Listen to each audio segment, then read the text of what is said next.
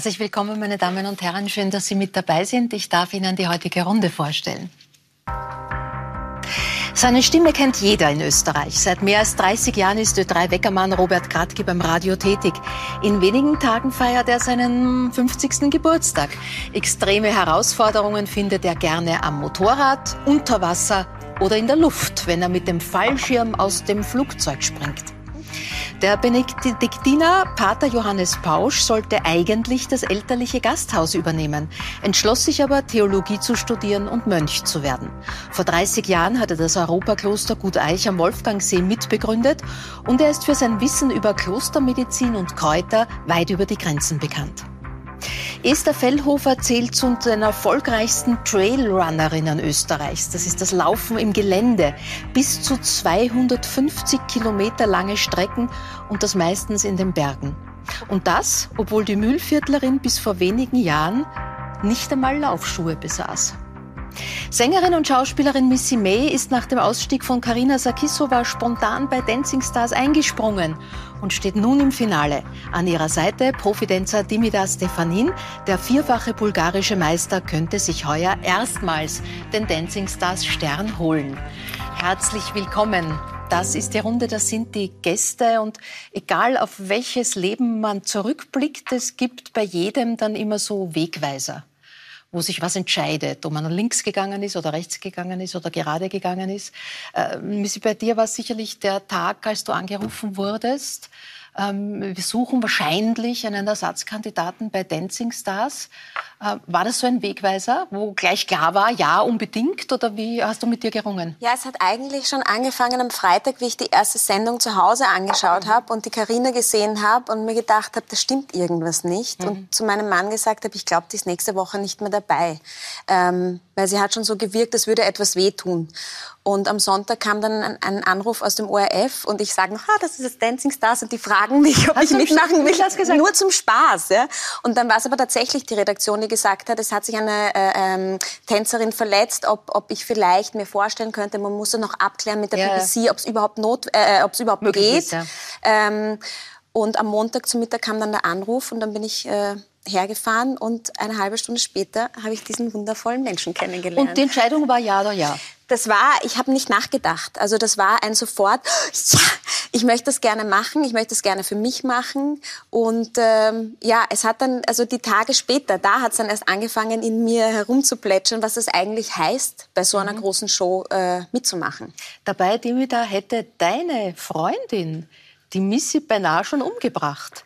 Ja, das stimmt. Das stimmt. Die, die, die, standen nämlich schon gemeinsam auf der Bühne. Das heißt, deine Freundin kannte sie besser als du. Vollkommen richtig. Äh, es gibt dieses Foto, wo sie das Messer dir ansetzt an die Kehle. Das heißt, es war für dich kein unbeschriebenes Blatt. Du hast eine Idee gehabt, was da auf dich zukommt. Ich habe die Missy schon auf der Bühne gesehen und ich habe ja. sie auch schon sehr bewundert damals, als ich sie das erste Mal auf der Bühne sah mit meiner Freundin. habe ich mir gedacht, das sind zwei tolle, tolle Darstellerinnen und ich würde sehr gern irgendwann mal mit ihr arbeiten, aber ich habe das nicht geahnt, dass es so schnell dass es so kommt. Genau, kommt und In zwei Monate später. In ja. deinem Leben gab es ja auch schon viel früher so schicksalshafte Momente.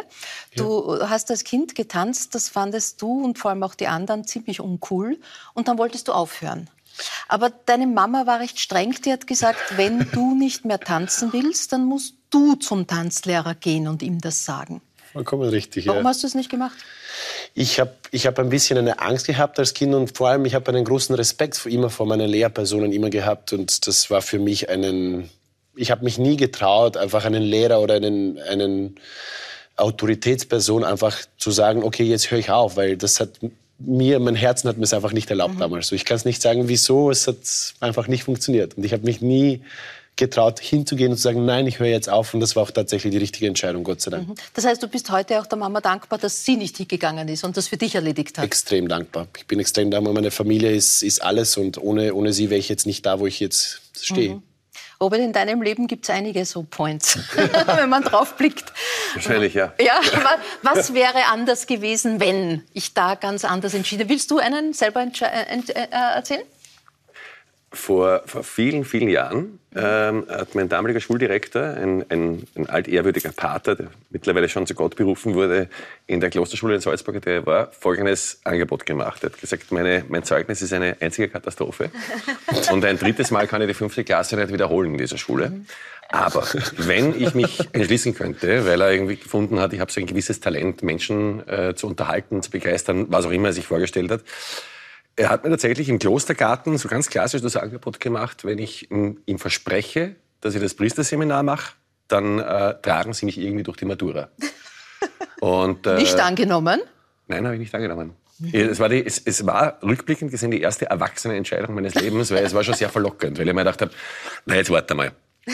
Ich meine, ich kann dem, ich war damals 15, 16 Jahre alt. Mhm. Äh, äh, also, ich könnte ihr das jetzt versprechen mhm. und dann halt nicht halten. Es wäre nicht das erste Mal gewesen, dass ich, dass ich was versprochen habe, was ich dann nicht halte. Ähm, aber irgendwie ging das nicht. Ich habe keine Ahnung warum. Mhm. Äh, vielleicht war da Gott vor, wer weiß. Äh, so wurde es. Robert Gradke kein Priester. Also schon das erste, das erste, Outing gleich am Beginn der Sendung. Ja. Ein anderer Moment äh, knapp danach. Ähm, du wirst jetzt in wenigen Tagen für immer 49. Ähm, das ist ein Alter, wo sich dann manche gern schon jünger machen. Mhm. Äh, du hast dem Alter schon mal geschummelt. Ähm, in die andere Richtung. Ja. Du hast dich älter gemacht. Ja, weil das, weil das Landesstudio Salzburg, wo mein erster Arbeitgeber, äh, das Landesstelle Salzburg äh, hat, hat, äh, hat, hat damals ein, ein, eine Regel gehabt, wenn du nicht Matura gehabt hast und mindestens 18 Jahre alt warst, dann durftest du dort nicht arbeiten. Ja. Irgendwie auch nicht unclever, ja? Äh, dass man einfach ein gewisses, gewisses Maß an Weg schon hinter sich gebracht hat. Und, und jetzt habe ich denen halt einfach erzählt damals, ich bin schon 18. Auch der, der, der Dame beim Empfang, weil die ähm, Ingrid hat sie geheißen, wenn, wenn sie uns jetzt sieht. Äh, mhm. ich hoffe, es geht ihr gut. Ich war so begeistert von ihr. Ich, ich wollte sie unbedingt erobern, aber dachte, entweder kriege ich dort einen Job, einen guten, mhm. oder irgendwie zumindest irgendwie die, die Gunst der Dame. Ähm, Beides war mir nicht vergönnt. Irgendwie, die haben mich dort äh, nach ein paar Monaten dann wieder rausgehauen, äh, wie es drauf gekommen sind, dass, dass der Typ, der da irgendwie äh, täglich mit dem Auto kommt, erstens keinen Führerschein hat und zweitens irgendwie ganz offensichtlich noch nicht 18 ist. Und, und, und, ähm, und Ingrid hat mich auch nicht erhört. Äh, äh, aber das hat sich dann halt irgendwie so ergeben, dass dann also, plötzlich Ö3 das, aufgetaucht ist. Also, Leben ja. voll von Momenten, wo alles ganz anders ja. hätte sein können. Er ist der Fellhofer. Bei Ihnen war sicherlich der Moment, dass Sie äh, beruflich nach äh, Tirol gezogen sind. Und ein Kollege hat Sie eher halt mal so zu einem Lauftreff äh, mitgenommen. Das war gar nichts, oder? Na. äh, ja, das ist richtig. Es war sicher äh, ein schneidendes Erlebnis, eben dieser Umzug nach Tirol. Ich war vorher zehn Jahre lang in Wien mhm. und bin dann in die Berge gezogen. Mhm. Und dann war es halt so, ja, Arbeitskollege sagt, äh, gehst mal mit, Lauftreff. Das, das schaffst du schon. Mhm. Und bis dahin bin ich ja kaum gelaufen und wenn, dann in Wien flach. Asphalt. und dann war das so, ja, wir laufen halt so ein bisschen im Gelände und ein bisschen mhm. auf für alle. Das schaffst. Und das, nein, es war Katastrophe, wirklich. Also, ich bin dann Aber warum gegangen. sind Sie dran geblieben? Ja, weil das einfach dann irgendwo der Ehrgeiz war, wo ich gesagt habe, ich möchte das jetzt einfach, ich trainiere jetzt für mich ein bisschen und irgendwann komme ich wieder und laufe dann mit. Daraus wurden bis zu 250 Kilometer und 55 Stunden Laufen. Ist euer Training da, Kindergeburtstag dagegen? Ähm, anders, würde ich sagen. Also da, da habe ich schon einen riesen Respekt, ähm, weil also ich bin auch keine Läuferin. Ich versuche es jedes Mal wieder und ich, ich, ich äh, scheitere täglich, aber das habe ich beim Tanzen auch gehabt. Mhm. Äh, ich glaube tatsächlich, dass man dann irgendwann mal seine Motivation, egal was man tut, finden muss oder den richtigen Lehrer oder das richtige Umfeld, um einfach Höchstleistungen zu bringen. Mhm. Und das egal um was es geht. Im Sport kann man es natürlich messen, ja, mhm. aber also so, so, laufen, also im Leben nicht. Gar nicht. sagt niemals nie. Man weiß es was nicht. Weiß man, was, was, ich jetzt hätte ich mir vorher alle nicht ja. Pater Bausch, war das leere Heft, das Sie als Knabe geschenkt bekommen haben, vielleicht so ein richtungsweisender Moment in Ihrem Leben, der vieles begründet hat? Ja. Mit sechs Jahren habe ich von einem wirklichen weisen Lehrer ein leeres Schulheft bekommen und der hat mir beigebracht, ein Herbarium anzulegen. Und das habe ich gemacht. Ich würde noch nicht gerade ein Jahr meines Lebens geben, wenn ich es noch hätte. Aber ich Gibt's habe nicht mehr das Nein, es gibt nicht mehr. Ich habe mittlerweile viele Bücher, Hefte mit Heilkräutern geschrieben und gemacht, aber das war der Ursprung. Mhm. Und da habe ich gelernt, mit Heilpflanzen umzugehen. Da war ich sechs Jahre alt. Wissen Sie noch, was so die ersten Einträge waren, die Sie da ja. reingeschrieben haben? Ja, Gänseblümchen. Meine Lieblingspflanze ist es geblieben. Mhm. Bis heute. Bis heute. Ja, äh, die Heilkräuter und die Klostermedizin hat sie ja, weit über die Grenzen und ins Werbefernsehen gebracht. Daraus kennen sie viele Menschen auch. Ähm, sie halten sich nach dem ägyptischen Mönchsvater Pachomius, der sagt, wenn du Gott erfahren willst, musst du in den Garten gehen. Ja. Was bedeutet Ihnen die Natur? Was kann sie uns bedeuten, auch gerade jetzt in der Zeit? ich bin einfach fasziniert davon. Jeden Tag neu, jeden Morgen neu, jeden Abend neu. Und ich sehe diese Heilpflanzen wie meine Geschwister. Also für, und die sind ja auch äh, wirklich mit uns ganz eng verwandt. Mhm. Jede Heilpflanze ist von ihrer DNA her mit uns verwandt. Und wenn wir, wenn sie uns erreicht und wenn wir sie erreichen, dann haben wir das, was wir einen, einen Heileffekt nennen. Mhm. Und manchmal sagen die Leute, das ist ein Wunder. Und das ist kein Wunder, sondern da passt einfach dann alles. Mhm. Dabei war ein anderer Weg für Sie vorgesehen. Sie stammen aus einer Wirtshausfamilie. Ja. Und eigentlich war, wäre das der Familientradition entsprechend die Idee gewesen, dass Sie das Wirtshaus übernehmen. Ich hätte Wirtshaus werden sollen. Ihr, Ihr Großvater meinte damals, schau, wie grantig die Leute schauen, wenn sie aus der Kirche kommen und wie fröhlich sie schauen, wenn sie das Wirtshaus verlassen.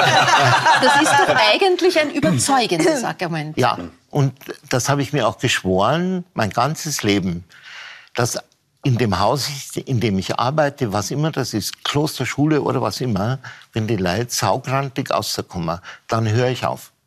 Ich will, dass sie fröhlich rausgehen. Also, ich sag's euch auch. Wenn ihr saugrantig sein wollt heute, dann geh vorher. Ich möchte, dass ihr fröhlich seid. Man kann nicht über alles lachen, das weiß ich auch. Ist, mir ist manchmal auch zum Weinen. Aber grundsätzlich möchte ich gerne, dass Menschen froh sind. Mhm. Und mir helfen zum Beispiel die, die Heilkräuter dabei sehr. Mhm. Am besten die bitteren. Was Bitter. tun die mit uns? Die machen uns fröhlich. Mhm. Nachgewiesenermaßen. Und das glauben die, die meisten Menschen mit. Man muss ja nur sagen, trinke Bier, das ist bitter, nach spätestens der dritten Halbe bist du fröhlich. Ich glaube, das probiere ich heute. Nico. Nach dem Training. Nico, nach dem Training, vor dem Finale geht das nicht mehr. Vor dem Finale geht das nicht mehr. Aber apropos Bier. Sie haben ja dann mit Mitbrüdern das äh, Europakloster Gut Eich mitbegründet, dem auch ein Gesundheitszentrum angeschlossen ist. Ähm, auch prominente Gäste tummeln sich dort mitunter. Es war der langjährige deutsche Bundeskanzler Helmut Kohl auch dort. Äh, kam der etwa, weil dort Bier auch ausgeschenkt wird? Ja, wir haben ja schon ein Bier auch gegeben. Denn wir hatten damals natürlich, wie wir angefangen haben, nur sehr geringe Möglichkeiten. Aber wir haben einen Kräuterlikör gemacht, den Wolfgang, darf ich nicht werben, aber heißt er nicht mehr. Hat früher Wolfgang Seher Kräuterlikör äh, geheißen. Den haben wir nicht verkauft. Und der Kohl hat den am liebsten getrunken. Und dann habe ich zu ihm gesagt, Herr Bundeskanzler, wir stellen die Produktion ein, den können wir nicht verkaufen. Hat er gesagt, nein, der hat den falschen Namen. Dann habe ich gesagt, die können ja nicht den Kanzler nennen. Doch, hat er gesagt, da kaufen alle Preußen. Und? Und? So, so geschah's? War so. So Jetzt heißt der Kanzler. Sie haben kürzlich in einem Interview, und das hat mir gut gefallen, ähm, ein volles Küchenkastel als Symbol für unsere Zeit beschrieben. Äh, in welcher Weise? Also ich habe ja viel mit Menschen zu tun, die sich mit Kräutern beschäftigen und mit Gesundheit beschäftigen. Und dann frage ich ihnen, schicken Sie mir mal ein Foto von Ihrem Kuchenkastel. Meistens ist daneben dann gleich das Medikamentenkastel. Und wenn ich die sehe, ja, dann glaube ich, die sterben bald einmal. Weil wenn sie das alles essen und, und nehmen, dann werden sie nicht gesund. Wir haben viel zu viele Dinge und wissen aber nicht, wie wir die anständig gebrauchen können. Und wir wissen vor allem nicht, wie die innerlich zusammenhängen. Mhm. Ja. Und deswegen habe ich gesagt, wir müssen da wieder ausmisten, Überblick gewinnen. Wir haben gesagt, was wir machen, sind lauter kostbare Kräuter. Ablaufdatum habe ich gesagt, tut das alles zusammen und macht ein Kräuterbad, das tut euch sicher gut und das tut euch nicht weh. Mhm. Ja? Aber Tatsache ist, dass wir mit Medikamenten, Nahrungsergänzungsmitteln und auch mit den Heilkräutern überschwemmt werden und nicht mehr wissen, was soll man denn damit machen. Mhm. Und da möchte ich eben gerne die Menschen wieder kompetent machen, dass sie sagen, das brauche ich und das brauche ich und das brauche ich nicht. Meine alte Nachbarin, die Lindenwirtin, die ist mit 104 Jahren gesund gestorben. Und die habe ich gesagt, wie, wie hast du das gemacht? Hat gesagt, mein Gott, jeden Tag bin ich halt in den Garten gegangen und habe da was mitgenommen und da was mitgenommen, ein bisschen Schafgarbe, ein bisschen mhm. Löwenzahn. Und da habe ich meinen Tee gemacht, habe ich jeden Tag getrunken. Ich war nie beim Doktor. Mhm. So. Robert, kurzer Blick in dein Küchenkastel. Ja, bitte nicht.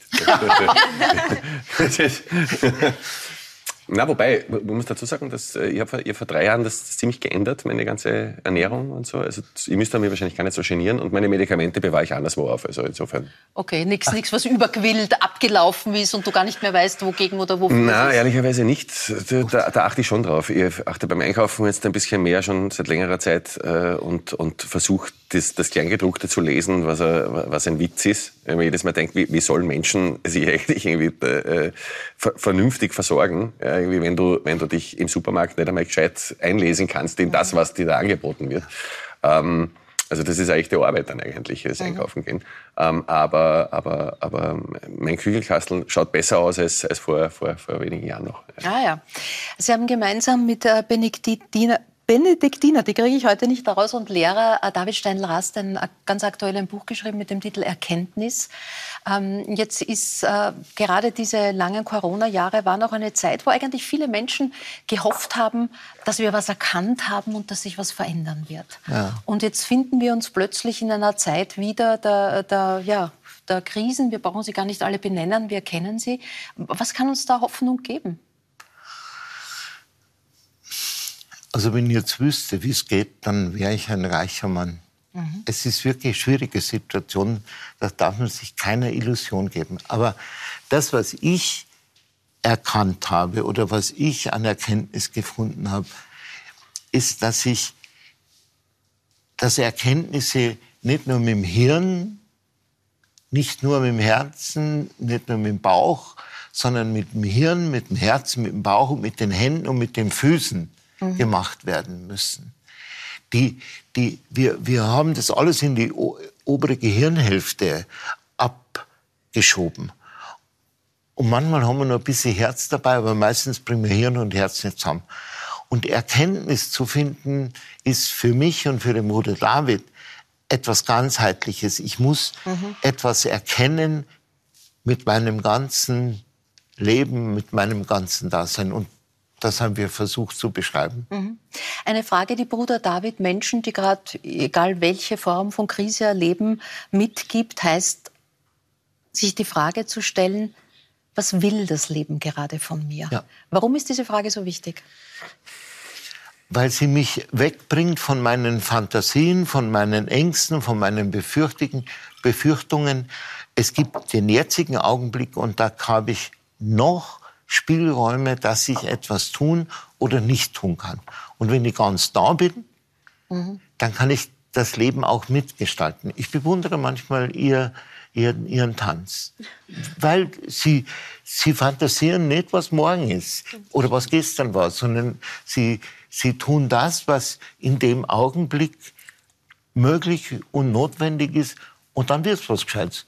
Und wenn sie es nicht tun, dann halt stolpern sie. Dann fliegen wir runter. ist es so? Es ist tatsächlich so. Also in dem Moment, wir haben, wir haben jetzt heute genau dieses Thema eigentlich gehabt. Wir ähm, müssen in der Finalshow eine Salsa tanzen, haben aber keine Musik dazu. Wir kriegen die Musik erst in der Show. Das heißt, eigentlich können wir uns nicht darauf vorbereiten. Und ich bin ein irrsinnig verkopfter Mensch und sehr strukturiert. Und für mich ist das der, der Wahnsinn, mhm. weil ich mich nicht vorbereiten kann. Und was, sagt dann, was sagt der Mitko? Fühl's. ich kann's nicht fühlen. dann, dann, folge mir. Ich kann dir nicht folgen. Ich muss wissen, was passiert. Ja? Und also, das darfst du nicht. Du musst das, lass einfach den Kopf und sei im Moment. Und das mhm. wird dann funktionieren. Es ist doch wurscht, was für einen Schritt du machst genieße es. Ja. Fast schon eine klassische Beziehung eigentlich. ja, ja, klassische Beziehung. Ja, ja es ist wirklich. Jetzt, ich habe in den letzten Monaten noch tatsächlich öfter gesehen als meinen eigenen Mann. Ja. Also es ist wirklich. Wenn ihr irgendwas beichten wollt, das könnt ihr bei mir mit drei Wecker machen oder gleich ja, hier. Genau, also, ja, hier, morgen in der Früh, alle, ja. alle Gelegenheiten ja. sind offen. Es ist ja eine Frage ganz im frankischen Sinn, der ja auch sagt, das Leben ist es, das uns die Fragen stellt. Robert, äh, was will das Leben gerade von dir? Ich habe keinen blassen Schimmer, ich, ich, weiß es nicht. Äh, ich weiß, ich weiß, was mein Job ist. Ich bin mhm. mein Leben lang habe ich mich auf meine Arbeit fokussiert. Und, ähm, und, und, und äh, das, das, das fordert natürlich, mein, mein Tag beginnt im Regelfall um 3.15 Uhr an drei Wochen im Monat oder manchmal vier Wochen im Monat am Stück und dann eine Woche Pause immer. Äh, aber aber die, die reicht immer weniger, um den, den Biorhythmus auch zu erholen. Mhm. Äh, ich bin auch ein bisschen auf Kräuter, aber irgendwie andere. Ähm, hilft nichts. Ähm, äh, es ist irgendwie... Äh, ähm, es ist... Es, es, es ist Gottes Tiergarten ist groß. Ja, ich weiß, ja. Und die Pflanzenwelt auch. Es ist in erster Linie einfach auch meine... Ich, ich sehe es als meine Aufgabe und die meiner, meiner, meiner, meine Kolleginnen und Kollegen dass wir auch ab und zu mal einfach zeigen, dass die Welt eben nicht nur, nicht nur grau und schwarz ist. Es ist mhm. ich, ich habe mir kurz überlegt, mit der 50er dürfte ja seine, seine Benchmark sein, wo man sagt, okay, da blickt man auch dann gern mal zurück. Ich bin aufgewachsen als Kind mit Tschernobyl, ja, ich durfte nicht in die Sandkiste, war alles verstrahlt. Ich, ich kann mich gut erinnern an diese ständige Atomkriegsangst.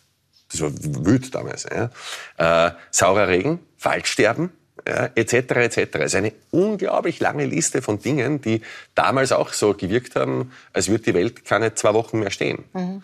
Äh, aber wir hatten den Brandbeschleuniger Social Media nicht. Mhm. Es ist nicht aus jeder Ecke plötzlich irgendwie und täglich irgendwie beim Swipen übers Handy äh, die nächste Katastrophe, die nächste Krise irgendwie gekommen. Äh, es ist auch schwierig. Äh, selbst du äh, als Interviewerin, als Langjährige, du kannst dir irgendwie nicht umhin, jedes Mal in Wirklichkeit zur Zeit nach der Zeit und ihren Krisen zu fragen, die Menschen, weil jeder betroffen ist. Wir sind ja, wir sind ja alle nicht aus Beton, wir, wir sind ja alle empathisch und bekommen, selbst wenn es da selber gut geht, mit, wie es anderen schlecht geht. Ähm, meine Aufgabe ist definitiv mehr denn je zu unterhalten und einmal abzulenken und auch zu zeigen, dass die Sonne scheint, selbst wenn nicht die Sonne scheint. Das ist mein Fokus. Und, und vor allem, dass sie aufgeht äh, jeden Tag, ohne dass man was dazu getan hat. Ja. Praktisch eigentlich. Ja. Aber, aber ist es wirklich ein Ablenken? Oder kommst du wirklich auf den Punkt? Mein Chef sagt, ich, ich komme nie am Punkt. Ich rede so. ewig und, äh, ähm, und komme nie am Punkt. Mhm. Aber der 50er ist ja nicht nur Gelegenheit, zurückzuschauen, sondern auch nach vorne zu schauen. Weil ich meine, es geht ja, es ist die eine Sache, äh, in den Medien, wenn man das denn möchte, oder auch in anderen Berufen, ähm, Karriere zu machen, reich, berühmt, äh, erfolgreich zu sein, was du zweifellos bist. Die andere Sache ist auch wieder irgendwie heil aus der Nummer rauszukommen. Machst du dir darüber auch Gedanken? Ja. Also ich meine, es gibt ein Bild von dir, das zeigt die Zukunftsperspektive, denke ich. Oder ist deine Zukunftsperspektive eine andere? Nein, meine Zukunftsperspektive ist eine andere. Es gibt einen begrenzten Zeitraum. Ähm, wenn, die, wenn, wenn unsere Medienministerin mich nicht einer zwingt, irgendwie demnächst irgendwie Vertragsinhalte irgendwie und Vertragsdauer offen zu legen, äh, ähm, äh, dann, äh, dann, dann wird es vielleicht dann irgendwann überraschend sein, äh, dass, ich, dass ich natürlich einen Vertrag habe, der eine gewisse Zeit lang noch läuft. Und danach wird äh, das ist das erste Mal in meinem Leben, dass ich weiß, dass ich ihn nicht verlängern werde. Es geht noch ein paar Jahre, aber ich habe zum ersten Mal an diesem, in diesem langen Gang meines Weges, und ich habe immer davon geträumt, die Ehre zu haben, die Morgenshow in Österreich moderieren zu dürfen, auf Ö3. Ich sehe zum ersten Mal, dass da eine Tür ist, und ich weiß, dass ich durch diese Tür durchgehen werde. Das ändert in meinem Leben momentan gerade sehr, sehr vieles. Es mhm. liegt noch in, in einer gewissen Entfernung, aber, aber, aber ich, ich, äh, ich, ich weiß zum ersten Mal mit dem angenehmen Gefühl, dass ich mittlerweile nicht mehr, wie es am Anfang war, arm war, nicht, nicht weiß irgendwie, wie man meine Wohnung leisten kann. Irgendwie, das ist Gott sei Dank ein bisschen besser geworden.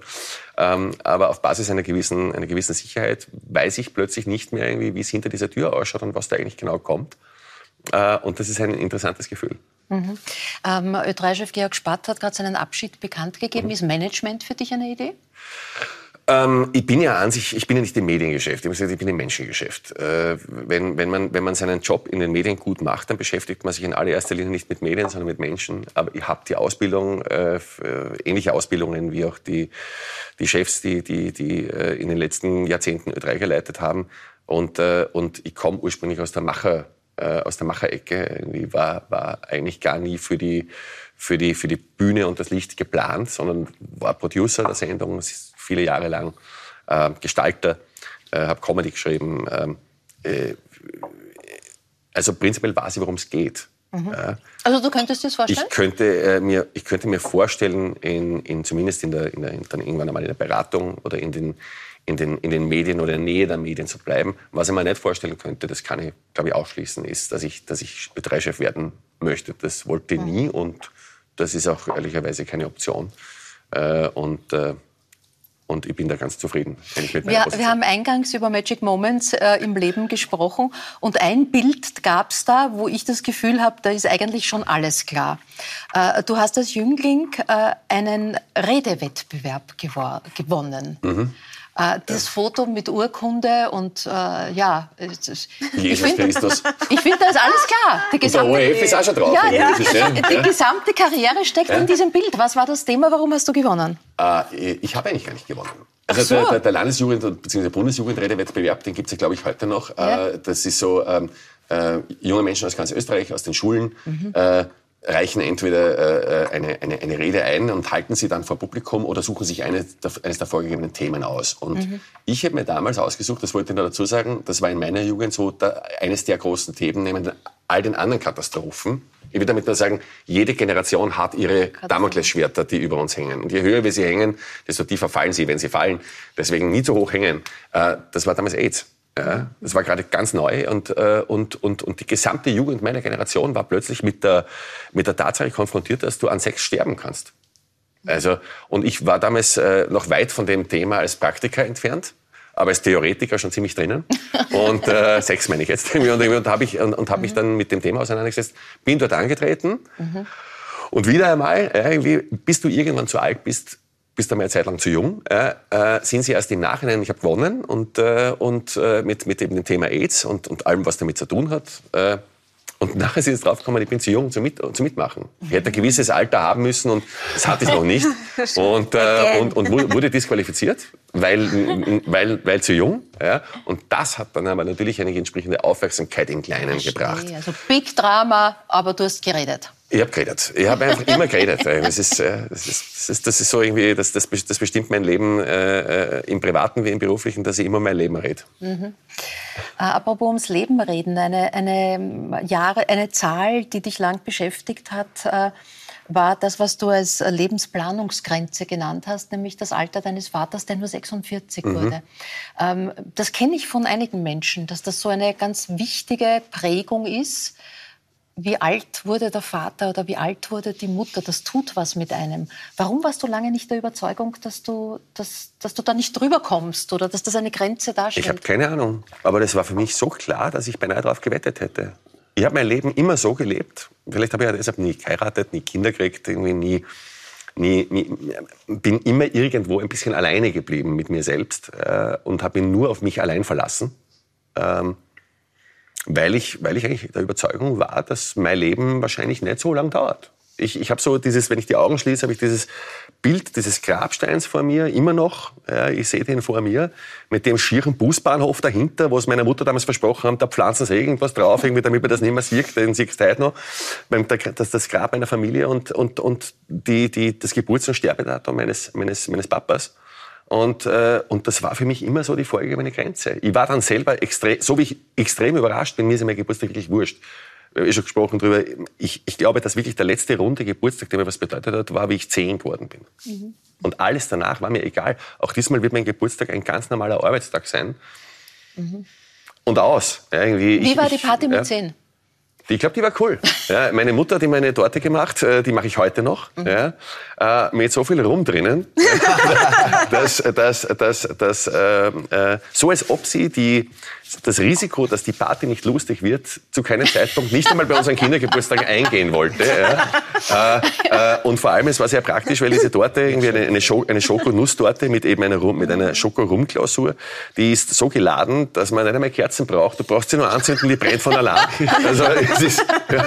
Und jetzt bin ich ja langsam aber sicher dann doch erwachsen irgendwie und kann auch noch nach, nach Gutdünken ein bisschen mehr rein, weil ja. das ist Geburtstag. Mein Gott, so, so rührende Erinnerungen an die, an die Mama, die du oft äh, auch Fotos zeigst, weil, mhm. weil, weil ihr sehr eng wart. Sie ist leider nicht mehr. Am, Montag ist, äh, am Sonntag ist Muttertag. Mhm. Ähm, wie hat sie dich geprägt, dieses nämlich auch Dasein nach dem frühen Tod von deinem Vater? Mit allem, glaube ich. Es ist also das geht uns allen drei Geschwistern, ich habe eine Schwester und einen Bruder noch, äh, so, dass, äh, dass, dass glaube ich, unsere Mutter äh, ihren, ihren, ihren Platz im Herzen, in unseren Herzen äh, für, für, für, immer, für immer weiterhaben wird. Bei, wie Sie gesagt haben, äh, Gänseblümchen wären, wäre, wäre Ihre Lieblingsblume. Das war die Lieblingsblume meiner Mutter. Und meine Mutter hat uns alle drei Kinder angerufen. Wir waren in alle Windrichtungen verstreut und gesagt, die ersten Gänseblümchen sind da. Und du denkst dann auch so, ich weiß noch, wie ich mir dachte, Mutti, bitte, Mann, ich habe geglaubt, das ist was Dringendes. und, äh, und bei jedem Gänseblümchen, das ich, das ich heute sehe, muss ich, muss ich an sie denken. Meine Mutter hat mir wahnsinnig viel Herzlichkeit und Freundlichkeit mitgegeben, viel mehr, als ich äh, in der Lage bin zu geben eigentlich. Äh, es, es haben immer wieder Menschen gesagt, die meine Mutter kennengelernt haben, wie kann jemand wie du so eine liebe Mutter haben? äh, äh, damals fand ich das ganz cool. Heute gibt mir das immer öfter zu denken, mhm. weil ja, ich bin ein eher ein sehr oft wütender, manchmal krantiger Mann und ich, ich, ich weiß gar nicht warum weil mir eigentlich vieles wohlgeraten ist im Leben und ich sehr viel Glück gehabt habe. Und ich oft muss, äh, witzigerweise, je älter werde, umso öfter denke mhm. an meine Mutter. Mhm. Ja. Ähm, so wie ich dich da jetzt da an diesem Tisch sitzend ein bisschen oder wir dich kennenlernen durften, wird mir noch klarer, ähm, warum du ähm, die Challenge auch in außergewöhnlichen Sportarten suchst. Mhm. Also Motorradfahren, schnell fahren, Geschwindigkeit, Tauchen, tief tauchen, das kann was. Und seit zwei Jahren Fallschirmspringen. Mhm. Äh, wir sehen da auch ein Video dabei. Kannst du uns da den Kick erzählen? Wie war der erste Sprung, das erste Mal? Bist du zuerst Tandem gesprungen? Ich bin Tandem gesprungen, also das, wo man, wo man mit einem Profispringer, äh, mit einem sogenannten Tandem-Master oder einer Tandem-Masterin äh, aus dem Flugzeug springt. Das ist dann wie Achterbahnfahren, nur sicherer, ja, weil die wissen alle genau, was sie tun. Ähm, und bei mir war es dann so, dass ich schon vor vielen, vielen Jahren aufgrund von ein paar Filmen, die ich gesehen habe, davon geträumt habe, das selber zu machen. Und habe den Kurs, der bei mir in Grenz, das geht äh, Neixendorf, der Flugplatz ist, ist zehn Minuten von mir daheim, dann war das sehr, sehr praktisch eigentlich, äh, den Kurs dort zu machen, weil ich wusste, ich kann jedes Wochenende springen gehen, wenn es lustig wird. Äh, allerdings muss man dazu sagen, bei dieser Ausbildung zwischen einem Drittel und der Hälfte hören während der Ausbildung auf. Und alle haben schon einmal einen Tandemsprung vorher gemacht. Denn alleine springen und Tandemspringen sind zwei völlig unterschiedliche Paar Schuhe. Also das kann man nicht vergleichen. Da kannst du dich kurz auf die Bilder da replizieren. Ich, ich habe die Idee gehabt jetzt, dass du relativ spät den Fallschirm gezogen hast, oder? Naja, äh, es, gibt, es gibt Sicherheitsgrenzen, die halten wir äh, Skydiverinnen und Skydiver natürlich alle immer ein. Aber, aber du, du, du ziehst am Anfang früher und am Ende irgendwie, wenn du dann mehr Übung hast, später. Aber ich bin ja selber noch ein Anfänger. Also für ja. mich war für mich war es tatsächlich, es ging ja nicht darum, dass ich so mutig war. Im Gegenteil, ich habe Todesängste ausgestanden. Mhm. Die ersten Sprünge, du springst von Anfang an bei der Ausbildung, bei der sogenannten äh, IFF-Ausbildung, äh, Accelerated Freefall-Ausbildung, springst du von Anfang an alleine mit zwei äh, Lehrern, die dich begleiten und in der Luft stabilisieren. Weil jeder, der schon mal auf der mhm. Autobahn die Hand aus dem Fenster gehalten hat, bei voller Fahrt weiß, der Wind hat ordentliche Kraft mhm. und wenn du da eine falsche Bewegung machst, kommst du in einen Trudel und kommst nicht mehr raus. Ja? Und da kann es da kann's gefährlich werden. Und äh, das heißt, du springst aus dem Flieger mit zwei, die die halten. Und dann ist es nur noch einer und dann musst du es alleine machen. Mhm. Dann geht zum allerersten Mal dieser Schirm über dir auf und du bist noch heilfroh. Dann schaust du runter und siehst am Anfang sind es 1500 Meter bis zum Erdboden und dann wird dir die, dann wird dir die Tatsache gewahr, dass du das, dass du das Ding ja noch landen musst. Und aus irgendeinem Grund denkt da niemand dran. Ich auch nicht. Ich habe immer nur an das Aus- und Fliegerspringen gedacht. Und das Landen war mir nicht, das war mir nicht bewusst. Yeah. Aber beim Landen sind, ist, die, ist die Verletzungsgefahr am größten. Also da musst du wirklich aufpassen. Und dann war es relativ lustig, weil du bekommst am Anfang bei der Ausbildung ein Funkgerät an den Helm gepinnt und, äh, und da gibt dir unten jemand, der, der an der Landepiste steht, eine Anweisung und Einweisung. Also dann ein bisschen mehr links, ein bisschen mehr rechts. Und ich habe mit denen, ich habe auf die eingeredet. Da gesagt, sag ich, bin ich, ist das richtig? Bin ich so, so soll ich mehr rechts? Du hast da zwei Steuerleinen, ne? einmal rechts, einmal links.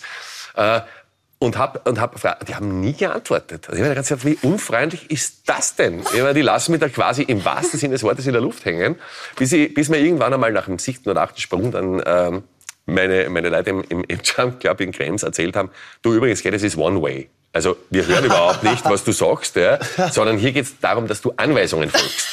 Ja. Ein ungewohntes ich Gefühl. Ich habe denen, weiß Gott, was erzählt da in der Luft irgendwie und die haben das alle nicht gehört. Schade, nicht aufgezeichnet. Nein. Ja.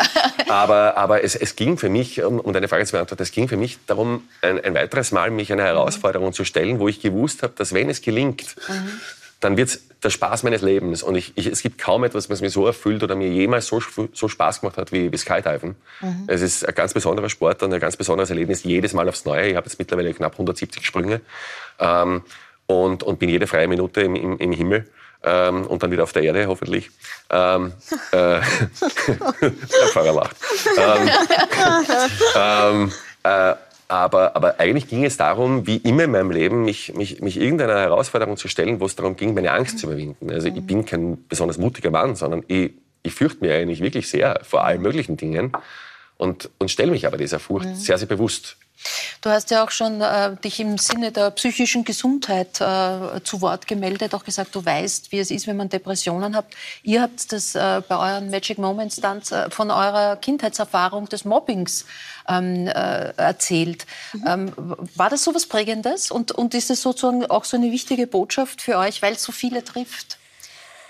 Mir war gar nicht so bewusst, ehrlich gesagt, wie prägend es war bis zu dem Moment, wo wir mit der Trainingswoche angefangen mhm. haben. Also ähm, wir haben dieses Thema bekommen und wir sind zusammengesessen und wir wollten, eigentlich war es äh, so gedacht, dass der Promi sich einen Magic Moment aussucht und ich wollte das aber ganz bewusst nicht. Ich wollte etwas finden, was uns beide äh, verbindet und wir haben über verschiedene Magic Moments in unserem Leben gesprochen und sind dann immer wieder zu dem Punkt gekommen, dass wir wohl beide ganz früh irrsinnig tolle Momente hatten, aber die nie wirklich genießen konnten, weil von außen immer Leute da waren, die diese Momente kaputt gemacht haben und zwar in der Sekunde. Es ist und es ist schon schwierig als Erwachsener damit umzugehen. Ja, also wir haben Social Media angesprochen. Ja, da, da sitzen Menschen vom Computer, die den ganzen Tag nichts anderes machen, als als böse Kommentare zu schreiben.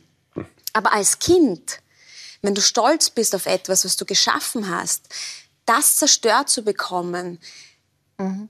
das ist, das macht schon ordentlich was. Mhm. Und das hat sich ja dann weitergezogen. Das hat sich ja dann in die Schule gezogen. Ich habe mit zehn Jahren meine erste ähm, äh, Sendung im ORF gehabt. Ich war total stolz drauf und wollte das mit allen teilen, weil für mich war das total toll. Ich habe äh, mein erstes Casting gehabt. Ich habe das geschafft. Ich habe eine Sendung gehabt.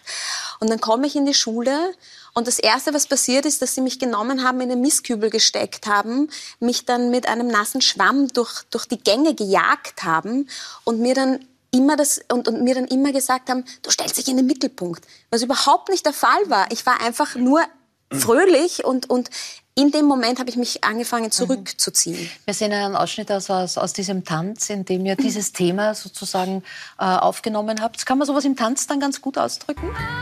Ich habe gar nicht damit gerechnet, dass auch bei mir sowas auslöst. Ich habe dieses Thema wirklich, was steckt nach wie vor in mir und ich war so, ja, okay, wir vertanzen das jetzt und vielleicht ändert sich da für mich nichts.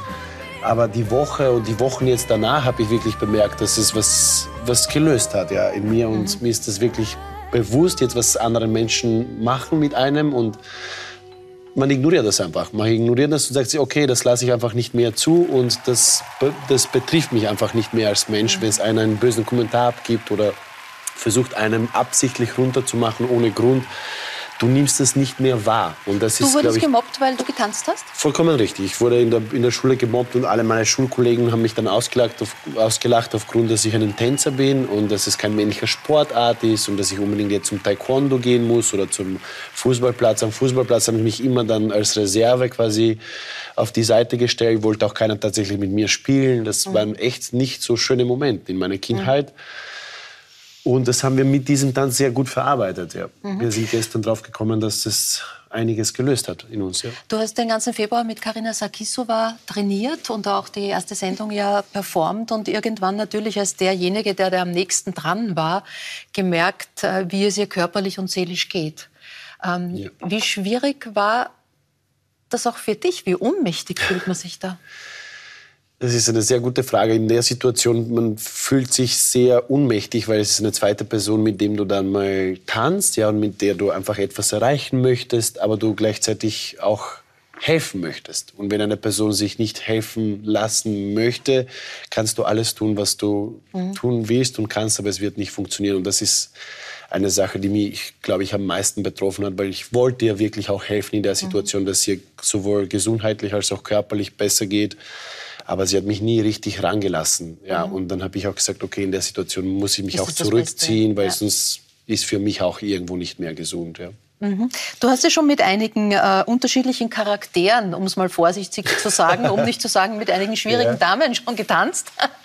äh, außer mit der Missy. außer, außer mit der Missy. Also wir waren alle dabei. Nein, das sind lauter tolle Frauen. Äh, Rim Higasina, überhaupt eine tolle Frau. Nicole Wesner war dabei, die Richtig. Christina Innenhof, äh, Tamara Mascara und auch die Natalia Uschakova. Ähm, das heißt, dich, du hast dich auf sehr unterschiedliche Frauen und Charaktere eingestellt. Aber von allen, und ich erinnere mich schon die Riem hat damals gesagt, der Dimitar, der, mein Gott, der Dimitar. Alle mögen dich, den Mitko mag man einfach. Warum? Ich kann mich nicht selber so gut beschreiben. Ich liebe die Riem, die ist eine zweite Mama für mich geworden. Ich habe noch nie so eine Person in meinem das Leben. Das will eine Frau nicht hören, glaube ich. okay. Haben wir auch okay. gedacht. Okay. Mir ist jetzt gerade was zerbrochen, okay. aber okay. nichts. Nein, wir haben wirklich eine, eine sehr, sehr starke Verbindung gemeinsam gebaut und das meine ich wirklich sehr, sehr lieb. Ich habe mit niemandem so eine Verbindung gebaut wie mhm. mit der Riem, mit meiner erste ja. Tanzpartnerin und nach wie vor, wir hören uns jeden Tag und wir können wirklich über alles reden und das ist es ist unglaublich, was Dancing Stars einfach aus den Menschen wie eng, raus, wie eng, wie man, man arbeitet ja. und wie eng man auch wird ja. oder eben nicht wird. Das sieht man ja auch bei euch. Äh, ihr habt beide Spitznamen. Du bist Mitko, du bist Schnitzi, glaube ich. Ne? Und das Team, ist, Team heißt Löwenherz. Wie kam es dazu, ja. zu diesen Spitznamen? Ja, Schnitzi, also ich wollte ihm eigentlich Wienerisch beibringen und, und der erste Satz äh, zum Üben war Schnitzi außer aus der Panier, damit ich dich von beiden Seiten anbraten kann. Das hat er nicht so gut verstanden und er hat dann immer gesagt, ich, was hat er gesagt? Ich bin der Schnitzi, aus der Krust oder so irgendwas. Also das haben wir dann gleich mhm. einmal gelassen, aber der Schnitzi ist mir irgendwie geblieben. Du bist jetzt für mich immer Schnitzel. Jetzt bin ich wieder ja. der Schnitzel, ja. Du bist der Missy May geworden, weil dein Papa dich mal Fräulein Mai genannt hat oder gerufen hat. Immer, daraus, wenn, er, wenn, ich böse war eigentlich. Wenn du böse warst. Ja. Daraus wurde dann die Missy May, aus der du dann eben auch deine Karriere gemacht hast. Aber ein bisschen ist es ja schon sehr lieblich und sehr klein. Mhm. Ähm, kann man als Missy erwachsen werden? Oder wird aus dir irgendwann jetzt mal die Stefanie? Weil ich habe das Gefühl, dass wir äh, auch in dieser Dancing Stars Reise eine Stefanie kennengelernt haben. Eine Frau, die stark geworden ist, die vieles überwunden, weiterentwickelt hat. Ähm, ja. Eine ganz gestandene.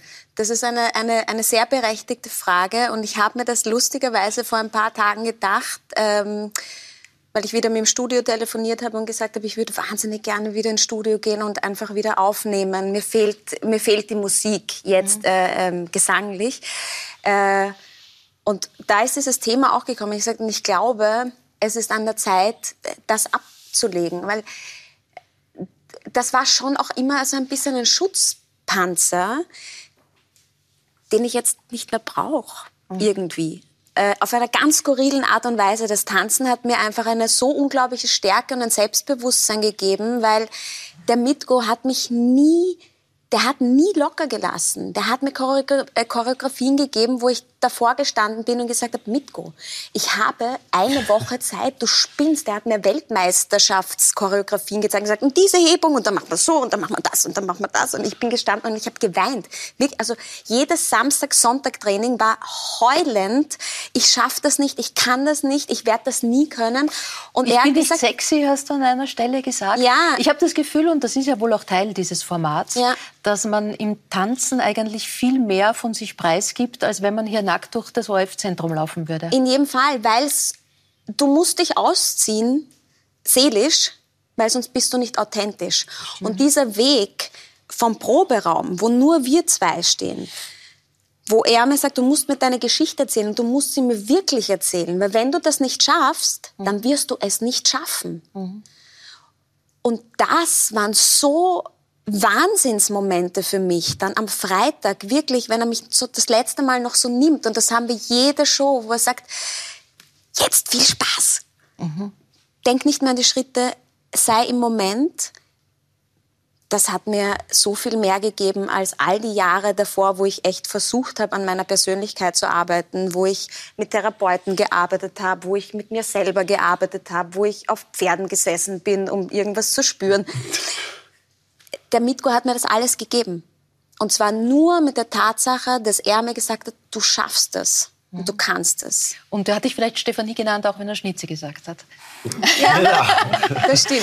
Das könnte sein. Äh, das Training war intensiv. Wir Ja. durften es auf den sozialen Medien teilweise mitverfolgen mit vielen blauen Flecken. Hast du auch blaue Flecken? Ja, ich habe mehrere blaue Flecken. Ich habe auch Entzündungen im Körper, aber ich zeige das, ich zeig das nicht gern. Ich zeige das nicht gern, weil ich bin ein Profi und Ja. jeder Profi weiß, was das bedeutet und wie hart man arbeiten muss. Und wir können auch sehr Und das, gern. man hat, wie das an der Kippe ist, hat man ja letzte Woche leider gesehen bei Florian Gscheider, dass eben jeder, jeden Moment einfach auch alles so wahrscheinlich übertrainiert ist, Vollkommen dass das richtig. Risiko sehr Das groß ist, ist- für Verletzung. Das ist tatsächlich ein sehr gefährliches Moment auch für Profis, weil die Grenzen verschieben sich so sehr nach oben, dass es irgendwann der Körper Ja. das einfach nicht mehr aushält. Und der Kopf ist stark genug, aber der Körper kann das einfach nicht mehr. Mhm. Und du gibst dem Körper einfach eine neue Grenze, aber der kann das einfach nicht mehr. Und das der Bausch kann mitreden. Der hat nämlich einen Fehltritt gemacht. Ja. Ist auch körperlich angeschlagen. Darf man Und das so Ja. sagen? Ja? Ich bin gestürzt.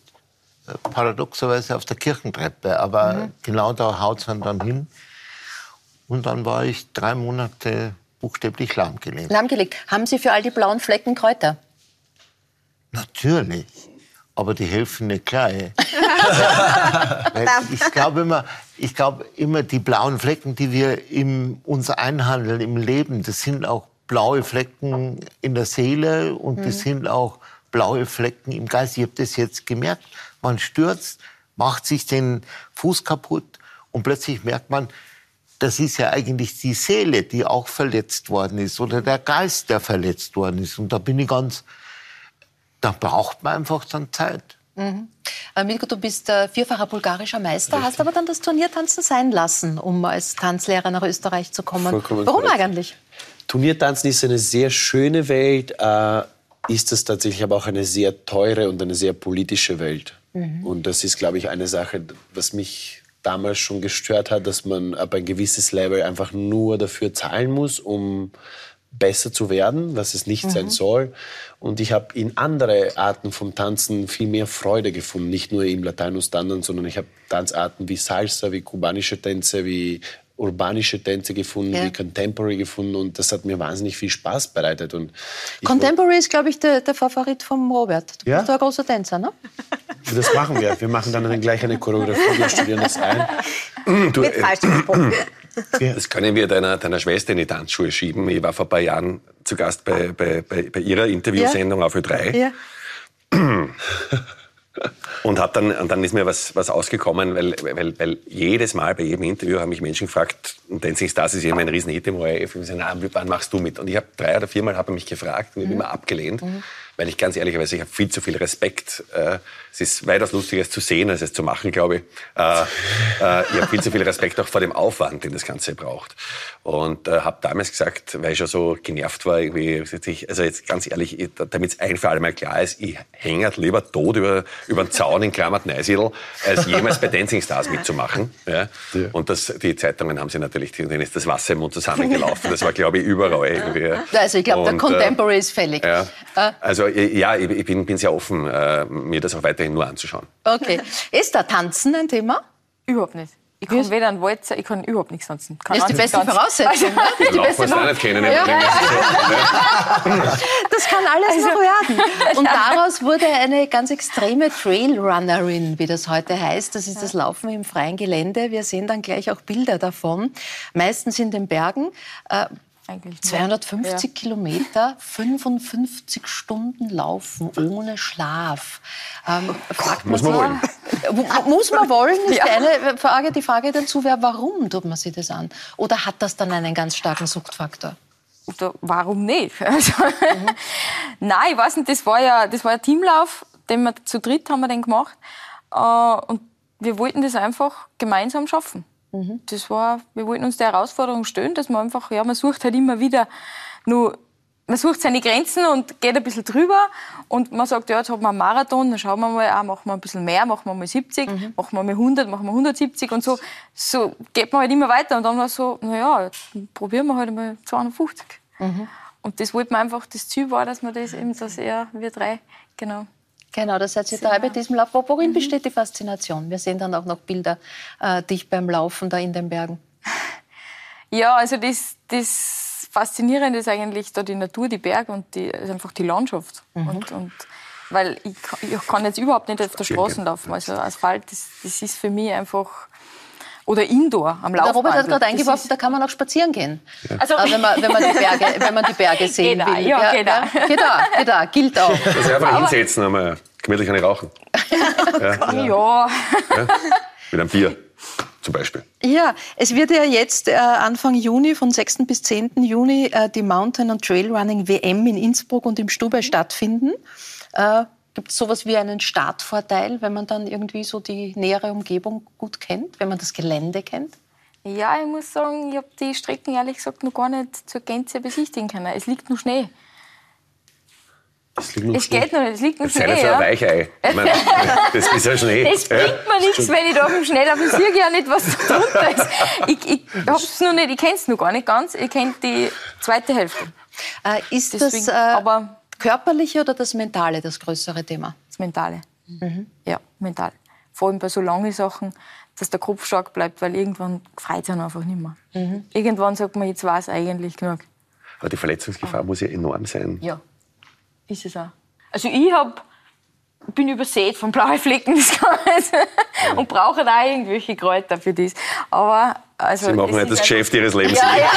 Jeder hier. Ja. Ja. Jeder kauft eine Kanzlei ja. bei Ihnen. Ich habe die Sackel etwas. Ja, er hat, er hat mitgebracht. Super. Er hat für jeden Gast heute Kräuter mitgebracht. Ja. Gänseblümchen sind dabei, habe ich das gesehen. Wird. Äh, auf alle Fälle. Es wird ein lustiger Abend wahrscheinlich. Kann man da ja. etwas machen. Ja, äh, Sie waren aber auch schon in einer Notsituation, äh, zum ersten Mal kurz davor, die Bergrettung zu rufen, haben aber dann auf Instagram geschrieben, Traumabewältigung funktioniert am besten, wenn man nicht aufhört.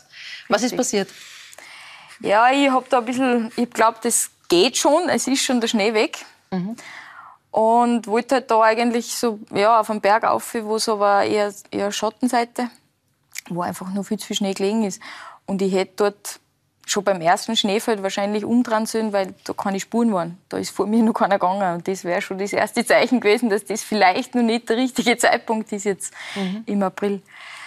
Und ja, man probiert es halt dann, weil erstes Schneefeld geht ja noch gut, da ist ja noch nicht so, so schlimm und irgendwann steckt man dann bis da äh, im Schnee und dann, ich glaube, ich bin 45 Minuten drin gewesen. Ich war aber kurze Hosen angehabt und, und einfach nichts zum Essen, nichts zum Trinken mit, weil ich wollte ja nur eine kurz, kurze Laufrunde machen. Mhm.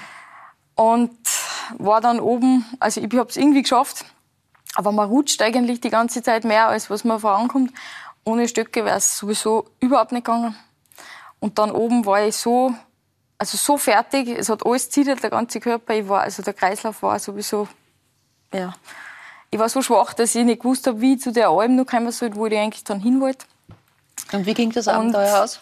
Ja, ich hab dann, bin ganz langsam da dann rüber spaziert zu der Hitten und habe mir dann gedacht, ich muss jetzt dann wen verständigen, dass sie mich holen. Aber da war dann ein Brunnen, dann habe ich was trinken können und das hat mich dann irgendwie wieder, irgendwie habe ich mich wieder. Und mhm. dann bin ich weitergelaufen. Ist es schwieriger, Aber bergauf oder bergab zu laufen? Für mich bergauf. Mhm. Ich tue mir bergauf schwerer. Also es ist, ich bin da nicht so stark wie bergab das liegt mir einfach da, das taugt mir, das macht mir richtig Spaß. Jetzt haben wir, die, äh, haben wir die Bilder, wo wir sie sehen. Also das geht eben, wo das Gelände ist, wie es ist. Ja. Ähm, äh, das war zum Beispiel Streckenbesichtigung von der, Eine Streckenbesichtigung. Von der WM. Ja, das ist ein Teil von der WM-Strecken. Ja. Den haben wir gemacht, jetzt eben im Team gemeinsam, das ja. ganze Team. Waren wir dort und haben sich die Strecken mal angeschaut dort, also, wo es halt schon geht. Also schon ein bisschen gesperrselt. So, ja. Sie haben die Ernährung äh, angesprochen. Sie, sind, ähm, in der, Sie laufen zwar in der Weltspitze, gehen aber einem Brotberuf nach. Äh, Sie haben an der BOKU Lebensmitteltechnologie studiert, arbeiten bei der Tiroler Berglandmilch. Ähm, inwieweit können Sie da jetzt auch in Ihrem Sport profitieren? Wie wichtig ist die Ernährung? Ich muss sagen, ehrlich gesagt, habe ich gar keinen Ernährungsplan. ist einfach das, was ich gerade. Ja, ich mache das nicht nach Plan. Ich habe weder einen Trainingsplan noch einen Ernährungsplan. Ich tue einfach, was mir gerade Spaß macht, was mein ah, Körper ja. gerade braucht. Braucht und will. Beim Da Tanzen sagt ist auch man, so. sagt Ist man so. das Ja, ja. der Körper braucht an manchen Tagen verschiedene Sachen. Und das, der sagt jetzt, wenn du gut genug auf dem Körper hörst, der sagt das von selber. Heute Ja. brauchst du eine Banane, morgen brauchst du mehr Brot, Ja. übermorgen brauchst du Kaiserschmarrn. kein synthetischer Zucker am besten. Ich brauche ich brauch meistens Leberkässemmel. Und irgendwann braucht man dann wieder mal einen Schweinsbraten. Das ist alles, ist alles Das ist alles- das ist alles Es ist, also es ist wirklich, ich ich finde das immer so, so erstaunlich, wie der Körper dann, der reagiert da so ganz unterschiedlich bei, bei einem Rennen auf, die, auf das Essen, was man, was man da sieht. Also das sagt dir der Körper, was jetzt in dem Moment du essen sollst. Ich stehe da immer davor, da ist alles, alles aufgebaut und da gibt's salzig, süß, gibt alles. Und da sind Sachen dabei, die liebe ich. Aber in dem Moment, ich würde speimen. Zum Beispiel. Also was, was zählt Also ich kann, Favoriten? Äh, nein, es, die, die ganzen süßen Sachen, was da liegen, da liegen Erdnüsse, Chips und, und, und ja, Schokolade und alles Mögliche und irgendwelche Riegel. Na, das geht nicht. Ja, Ich, verstehe ich vollkommen. also es, es sagt ja der Körper in dem Moment, es geht vielleicht am Anfang nur, aber irgendwann ist es schon so schlecht, da brauchst du dann, da brauchst du dann wieder was anderes. Und da stehst du davor, ich brauche jetzt Salami. Ich is sonst nie Salami. Aber da ist es Salami, da ist es so viel Salami bei so einem Rennen. Also, Also es ist- Trailrunnern ist wie eine Schwangerschaft. Ja. es ist echt ganz Genau. Essiggurkel und dann mische ich das alles in diese Essiggurkel und Rosinen und also ganz, also ganz bunt gemischt. Aber das, in dem Moment dem braucht Moment der Körper passt. genau das. Und alles andere wär, würde Das, ich nicht das ist sozusagen die Grundlage, die wesentliche Ja, Grundlage der also- Lebensmitteltechnologie haben wir jetzt durchgearbeitet. ähm, was ist drinnen bei der WM? Was ist das Ziel? Boah, ich kann es so schwer einschätzen. Ich weiß, ich war ja letztes Jahr in, in Thailand bei der WM. Und da bin ich 30. geworden. Also ich weiß, ich laufe jetzt nicht mit der Spitze mit. Und ich versuche einfach, ich gebe einfach wieder mein Bestes, was an dem Tag möglich ist. Es hängt ja so viel von der Tagesverfassung ab. Wenn man einen schlechten Tag hat und es nicht mehr geht, dann ist es so. Gelaufen wird Es ist halt bei einfach, jedem Wetter wird, ja, ja, ja, ja, ne? ja, es Ja. wird gelaufen. Ja. Ja. Deswegen, ich schaue einfach mal, ich mache das meistens so. Ich gehe da relativ ohne Druck, ohne Stress da an den Start, dann geht es am besten. Und pff, was drin ist, ich weiß, es sind jetzt in Österreich nur mehr Teilnehmer als in Thailand. Wahrscheinlich, weil es zentraler liegt für, also für Europäer wo relativ viel den Sport betreiben. Drum, da Ja, ist ja ein bisschen viel ein Trend, mehr, das viel Trailrunnen mehr Starter. Ja. und Starterinnen auch. Ja. Also das, ja, die Konkurrenz ist stark. Ist groß. Diesmal. Was ja. ist drinnen für ein Team Löwenherz? Auch Gerda Rogers hat gesagt, äh, ein Löwe wird gewinnen oder eine Löwin. Da sind noch zwei am Start. Also ihr seid beide Löwe. Genau. Schaut schon mal nicht schlecht aus, oder? Vollkommen richtig. Ganz ehrlich, es ist mir vollkommen egal. Ich habe so viel mehr erreicht für mich persönlich, als ich jemals gedacht habe, dass ich es jemals erreichen werde. Ich habe den Mitko kennengelernt. Der Mitko ist ein Freund fürs Leben geworden. Ich habe ich hab schon gewonnen. Worauf dürfen wir uns denn freuen, wenn es der Finaltanz wird? Es wird einen blutigen Tanz, ja. Ein Tanz der Vampire ist die Showthema, die wir uns ausgesucht haben. Genau. Also ich verarbeite da tatsächlich etwas, weil mir wurde, äh, also ich habe ein Tanztrauma tatsächlich, weil mir bei ähm, der Tanz der Vampire Audition bin ich rausgeflogen aus dem Tanzsaal und mir wurde dort gesagt, ich kann nicht tanzen. Und das habe ich jahrelang mitgenommen und bin zu keiner Audition mehr gegangen, wo irgendwo nur kleingedruckt Tanz gestanden ist, weil ich war ganz sicher, dass ich nicht tanzen kann. Du wurdest angeschrien, also das Ich wurde angeschrien und andere. Also, rausdelegiert. Es ist, nicht, es ist nicht, was es gesagt wird, sondern oft wie. Ja, aber ich hatte das in mir und der Tanz, äh, der zeigt, es werden uns im Leben immer wieder Energievampire begegnen, auf unterschiedlichen Ebenen und die werden uns ihr Gift einbeißen. Aber es kommt darauf an, was du aus dieser Situation machst und wie du da rauskommst. Dann kommt einer, der sagt, Stefanie, du kannst das. Ich kann das. Und alles ist anders. ich kann jetzt tanzen. Also morgen das große Dancing Star Finale, am Samstag dann das Song Contest Finale, am Montag, Mut am Sonntag Muttertag und nächste Woche hat der Robert Geburtstag. Also Das kann ich jetzt vergessen. Der Aufzählung all dieser Wichtigkeiten irgendwie ist das vernachlässigbar. Ich danke sehr, toi toi toi natürlich, alles Gute, alles Gute, danke fürs Dasein, auf Wiedersehen. Äh, nächste Woche ist äh, Feiertag, das machen wir am Donnerstag Donnerstag Pause und die Woche drauf wird dann Kabarettistin Angelika Nidetzki da sein, die erzählt, was alles passiert ist, nachdem sie ähm, bei der Hochzeit eines Freundes einen, den Brautstrauß gefangen hat. Ich freue mich auf Volksmusiker Marc Pircher, auf die Psychiaterin Konstanze Dennig, die der Angst auch positive Seiten abgewinnt.